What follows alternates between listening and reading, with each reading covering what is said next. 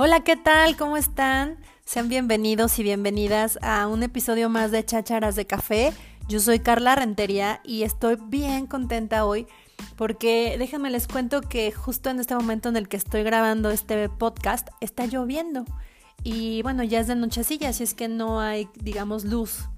Así es que estoy cómodamente sentada en la mesa del comedor con un buen cafecito y con eh, una lucecilla eh, como un poco cálida, ¿no? Entonces es el momento justo para poder estar con ustedes y hablarles del tema que les traigo hoy. Este es el primer episodio también de nuestro, de nuestro podcast y no he podido, la verdad, ponerme de acuerdo con las personas con las que quiero conversar.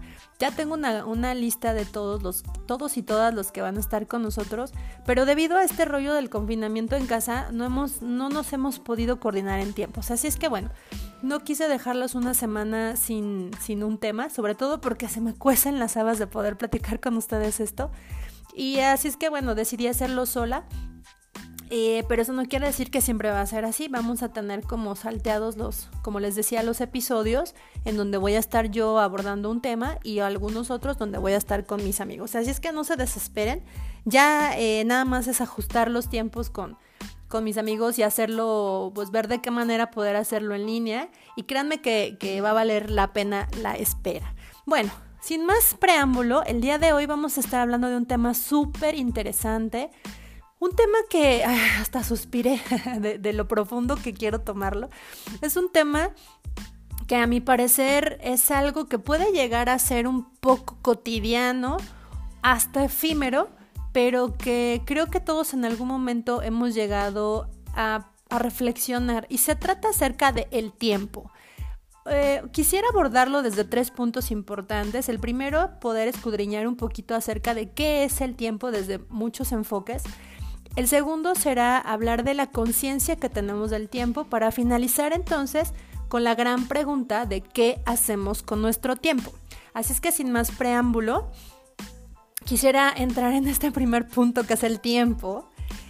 El concepto del tiempo que me parece que es sumamente difícil poderlo conceptualizar. Creo que es un eh, término bastante amplio ya que muchísimos filósofos, físicos, incluso eh, los que están eh, capacitados en el uso de la lengua y los que también les ponen como significados, por ejemplo la RAE, pues ya, ya lo tienen así en una cajita, pero sí es como muy, muy vasto el poder conceptualizarlo. Sin embargo, bueno, vamos a intentar hacerlo. Acuérdense que estamos hablando de un, de, de un tema de café es decir, vamos a estar en una mesita sentados, ustedes y yo, discutiendo de este tema. Así es que van a salir unas fumadas muy locas y espero que ustedes, así como yo estoy disfrutando esta tardecita, ustedes también en el momento que escuchen este podcast también lo disfruten y vengan a reflexionar conmigo. Bueno, Heráclito dice que el tiempo es una perplejidad. Por ejemplo, Platón también habla acerca del tiempo como una imagen móvil, de la eternidad inmóvil. Imagínense qué poético suena esto, el tiempo como una imagen móvil de una eternidad inmóvil. También lo podríamos ver desde otra perspectiva que eh, habla Aristóteles, en donde dice que es una enunciación impecable que se eh, que se empieza a profundizar a través del número de los movimientos que tenemos a través del antes y el después. Y aquí quiero yo empezar un poco hablando acerca de Aristóteles, ya que eh, el estudio del tiempo comienza desde Platón, pero Aristóteles es el que empieza a profundizarlo un poquito más. Y yo me he casado con dos corrientes o con dos definiciones que son las de, la de Aristóteles y la de San Agustín. Y por eso es que quiero, bueno, yo creo que ya hice hasta una mezcla, ¿no? no sé por qué, pero creo que ya hice una mezcla de ambas cosas. Entonces, bueno, les decía, Platón, que es el primero en ocuparse de la realidad que tenemos acerca del tiempo, habla acerca de, de cómo nosotros eh, podemos verlo a través del universo, perfeccionando incluso los movimientos de los astros, ¿no? En sintonía de los propios modelos matemáticos que se tenían en ese entonces. Y desde aquí empieza como a desglosar un poco el término del tiempo, sincronizado con estos movimientos eh, de, los astros, para poderle dar como, em, no sé, como segmentación al tiempo, pero desde aquí cuando él empieza a decir que es una imagen móvil de una eternidad inmóvil, ¿no? Eh, y yo me detuve ahí a pensar, ah, no, me explotó la cabeza porque pensé, efectivamente creo que si nosotros nos queremos detener a conceptualizar el tiempo, pues no podríamos incluso pensar en en, la magnitud que tiene el tiempo. Por ahí leí que nosotros somos capaces de entender las épocas cinco días antes de que nacemos. Es decir, yo nací en el ochenta y tantos, no me quiero quemar con la edad, pero nací en el ochenta y tantos, y yo puedo ser capaz de comprender cinco días antes de esa época. ¿Sí me explicó? O sea, yo puedo llegar a imaginar los sesentas, los cincuentas, pero yo no puedo ubicarme en el tiempo más que cinco días antes de la fecha de mi nacimiento. Entonces está, eh, eh, es algo que, que se mueve, pero que sabemos y tenemos e, esa, esa idea de que existe antes y después, pero está súper impresionante el poderlo dimensionar o conceptualizarlo en un segmento en específico. Entonces, por eso, Aristóteles después ah, tiene una obra que le titula Física y en esta primera obra explica de manera un poco más racional cómo existe el tiempo. Y entonces él dice que cuando se observa la percepción del tiempo, se debe de conjugar con algo a lo que le llama el movimiento.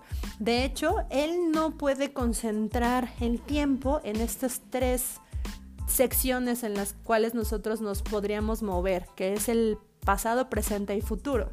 Porque él le llama al presente la hora y él no lo ubica en, en un segmento del tiempo sino ubica estos dos, el antes y el después, por decirlo así.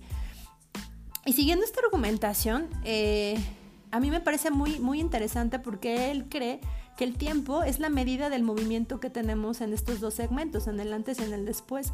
Y entonces él dice que no hay tiempo si es que no hay movimiento.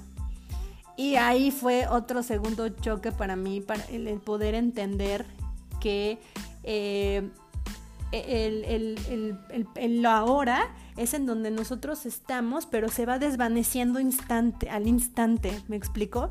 Entonces este es un problema súper grandísimo y súper profundo para las personas que nos metemos a reflexionar acerca del tiempo o de este tema, porque entonces nos damos cuenta que parte del mismo pasado pues ya no existe, ¿no? Y que además el ahora es parte del pasado en este momento. Es decir, los dos segundos anteriores de los que yo hablé o incluso cuando les dije hola, ¿qué tal? ¿Cómo están? Es parte del pasado, se desvaneció, pero también fue parte de mi ahora. Y entonces las ideas que me vienen a la cabeza son parte también de mi, de mi futuro. Entonces, él conceptualiza, eh, conceptualiza el tiempo de, esta manera tan peculiar porque dice que eh, las cosas en realidad no existen o sea, imagínense, no existen. ¿Por qué? Porque llegan a ser el ahora, se desvanece en un instante, por lo tanto es parte del pasado, ya no existe, el futuro tampoco existe porque es solo una idea o una ilusión, por lo tanto no existe el tiempo. Oh, y esto me dio como vueltas la cabeza cañón. habla muchísimo acerca del movimiento y esto a mí me pareció como importante el poder entender y racionalizar en el siguiente punto que es acerca de la conciencia que ahorita lo vamos a, atender y bueno les quería hablar eh, después de estos dos conceptos que, estuve yo eh, analizando un poco acerca de lo que dice eh, San Agustín. San Agustín también, bueno, con estas tendencias filosóficas que después tuvo, habla acerca de que el pasado, el presente y el futuro adquieren un significado completamente diferente cuando se identifican con una memoria, con la atención y con la espera de que el tiempo suceda. Entonces dice que el pasado es lo que se recuerda, el presente es a lo que nosotros estamos atentos y el futuro es lo que nosotros esperamos. Pero en realidad también él conjuga al tiempo a través de una imagen móvil de eternidad, al igual que lo hizo Platón, eh, Platón pero a esto real lo, lo, em, lo vincula con el alma. Y entonces dice que, nosotros no podemos eh, entender al tiempo si nosotros no sabemos que hay algo externo, o sea, un tiempo externo y un tiempo interno. ¿Me explico? Ah, está súper loco. Espero que se estén emocionando como yo o por lo menos les esté dando vueltas un poquito la rodilla, porque a mí sí me dio vuelta. Estaba toda dormidita y de repente me puse a leer todo esto y uh, se puso toda loca mi ardilla. Entonces, eh, San Agustín inaugura esta tendencia filosófica eh, cuando él crea que la idea del tiempo tiene un origen en el interior del ser humano y que en realidad es algo un poco más psicológico que racional o incluso hasta espiritual. Entonces, eh, híjole, a mí me dio, me dio les, digo, como que vueltas la cabeza porque efectivamente me di cuenta que eh, nosotros no podemos racionalizar el tiempo, efectivamente. O sea, si de verdad nos ponemos, hagan ustedes la prueba, pónganse a pensar eh, qué es el tiempo en realidad, ¿no? Después de lo que han estado escuchando y déjenme les doy, antes de que se me vaya la onda, déjenme les doy la definición que nos da la Real Academia Española. Les va a dar dos definiciones y dice, bueno, tres definiciones. Dice la primera que es la duración de las cosas sujetas a mudanza. Esta me encanta porque quiere decir un poco con lo que estamos hablando, que las cosas no son, eh, no, están, no son estáticas, no están en una línea estática, sino que todas están sujetas a mudanza. Por lo tanto, esta duración es lo que le llama tiempo la Real Academia Española. Después dice que, es la magnitud física, hablándola desde la física, es la magnitud física que permite ordenar la secuencia de los sucesos en un pasado, presente y en un futuro, y cuya unidad en el sistema internacional es el segundo. Aquí ya le damos una medición incluso. Em, muchos de los teóricos y de los físicos matemáticos que se pusieron a buscar definiciones y que se pusieron como encuadrar un poco el tiempo, de hecho, eh, le dan como, como mucha importancia al poder tener una unidad de medición para que entonces podamos ubicar cuáles son las temporadas, ¿no? O, en dónde se, puede encontrar el tiempo establecido a través de una métrica. Entonces, este punto de que, que, hemos estado hablando del pasado, presente y futuro también es como, no sé cómo decirlo, o sea, yo me he puesto a pensar mucho en que, por ejemplo, yo siempre digo, presente, pasado y futuro. Y por favor, díganme que a ustedes también les pasa. no me quiero sentir loca. Siempre digo presente, pasado y futuro, porque creo que nosotros estamos siempre viviendo en el presente, es decir, nuestra, nuestra mente, nuestro cerebro, en realidad está captando los sucesos que nos, que nos están aconteciendo, pero eh, eh, en el instante, me explico, o sea, para el cerebro creo que el, el pasado eh, sí es como un recuerdo, es como ir a esa biblioteca o ese archivo de, recuerdos que tenemos para poder ir viendo lo que pasó y el futuro es como la ilusión o lo que yo quiero que pase, pero en realidad siempre estamos viviendo en el presente, eso yo es lo que he pensado. Y por eso es que, eh, eh, por lo menos a mí me juega este, este, este, ah, se me olvidó la palabra, bueno, me juega como esta treta el cerebro de siempre decir presente. Y bueno, la última, la última concepción de la Real Academia Española dice que es la parte de la, de la secuencia de los sucesos, y eso está súper loco, ¿no? Porque ya es una secuencia de sucesos. Así es que sin más, nos vamos hacia... Ah, bueno, les quiero decir de manera súper rápida cómo es que el tiempo ha querido ser tan eh, conceptualizado que en realidad hay muchas, muchas em, ramas de la ciencia, o muchas, sí, pues ramas de la ciencia que quieren tratar de em, pues de explicarlo y hay desde la geología, ¿no? que habla acerca del tiempo profundo, también la biología, por ejemplo, que habla acerca de la importancia de los relojes biológicos, también hay un tiempo físico, un tiempo geológico, les decía, un tiempo histórico, un tiempo sociológico, el tiempo psicológico, el cosmológico, el tiempo teológico, ¿no? que habla de la eternidad, etcétera, etcétera. Entonces, bueno, Aquí el problema es la conciencia del tiempo, les decía. Cuando nosotros empezamos a conceptualizar un poco el tiempo, creo que nos empezamos a ser conscientes del tiempo. Pero no necesariamente sucede esto. A mí me pasó que cuando yo, em, cuando Natalia, Natalia nació, eh, todo el mundo me decía, oye, disfrútala mucho porque crecen muy rápido, ¿no? Todo mundo. Y yo odiaba que me dijeran eso. O sea, pensaba, pues lógico que la voy a disfrutar, pero ay, ¿no? Cuando Natalia cumplió 10 meses, me acuerdo perfecto que la vi en su cuna paradita y como, bueno, sosteniéndose un poco y como ya haciendo unos pininos de querer saltar o dar un pasito así, dije, ¡Ah! ya creció y se me olvidó la sensación de tenerla cargando como un bebecito. Hoy no me acuerdo. O sea, lo tengo un poco en mi memoria, pero no la sensación. Y dije, es cierto, el tiempo pasa muy rápido, tengo que disfrutarla. Así es que creo que en ese momento fue cuando yo abrí los ojos y, fui un poco más consciente al tiempo. Y por eso les digo, estoy casada con estos, con estos em, filósofos que nos hablan acerca de la concepción del tiempo, porque sí creo que en la conciencia que nosotros tenemos del tiempo depende del movimiento que tenemos eh, en nuestra conciencia. Es decir, no sé si les ha pasado también ahora que estamos en el confinamiento y que estamos encerrados en nuestras casas, en realidad parece que se detuvo el tiempo. O sea, ya casi es junio, estamos a mitad del año. Y parece que en realidad acabamos de decir feliz año nuevo, ¿no?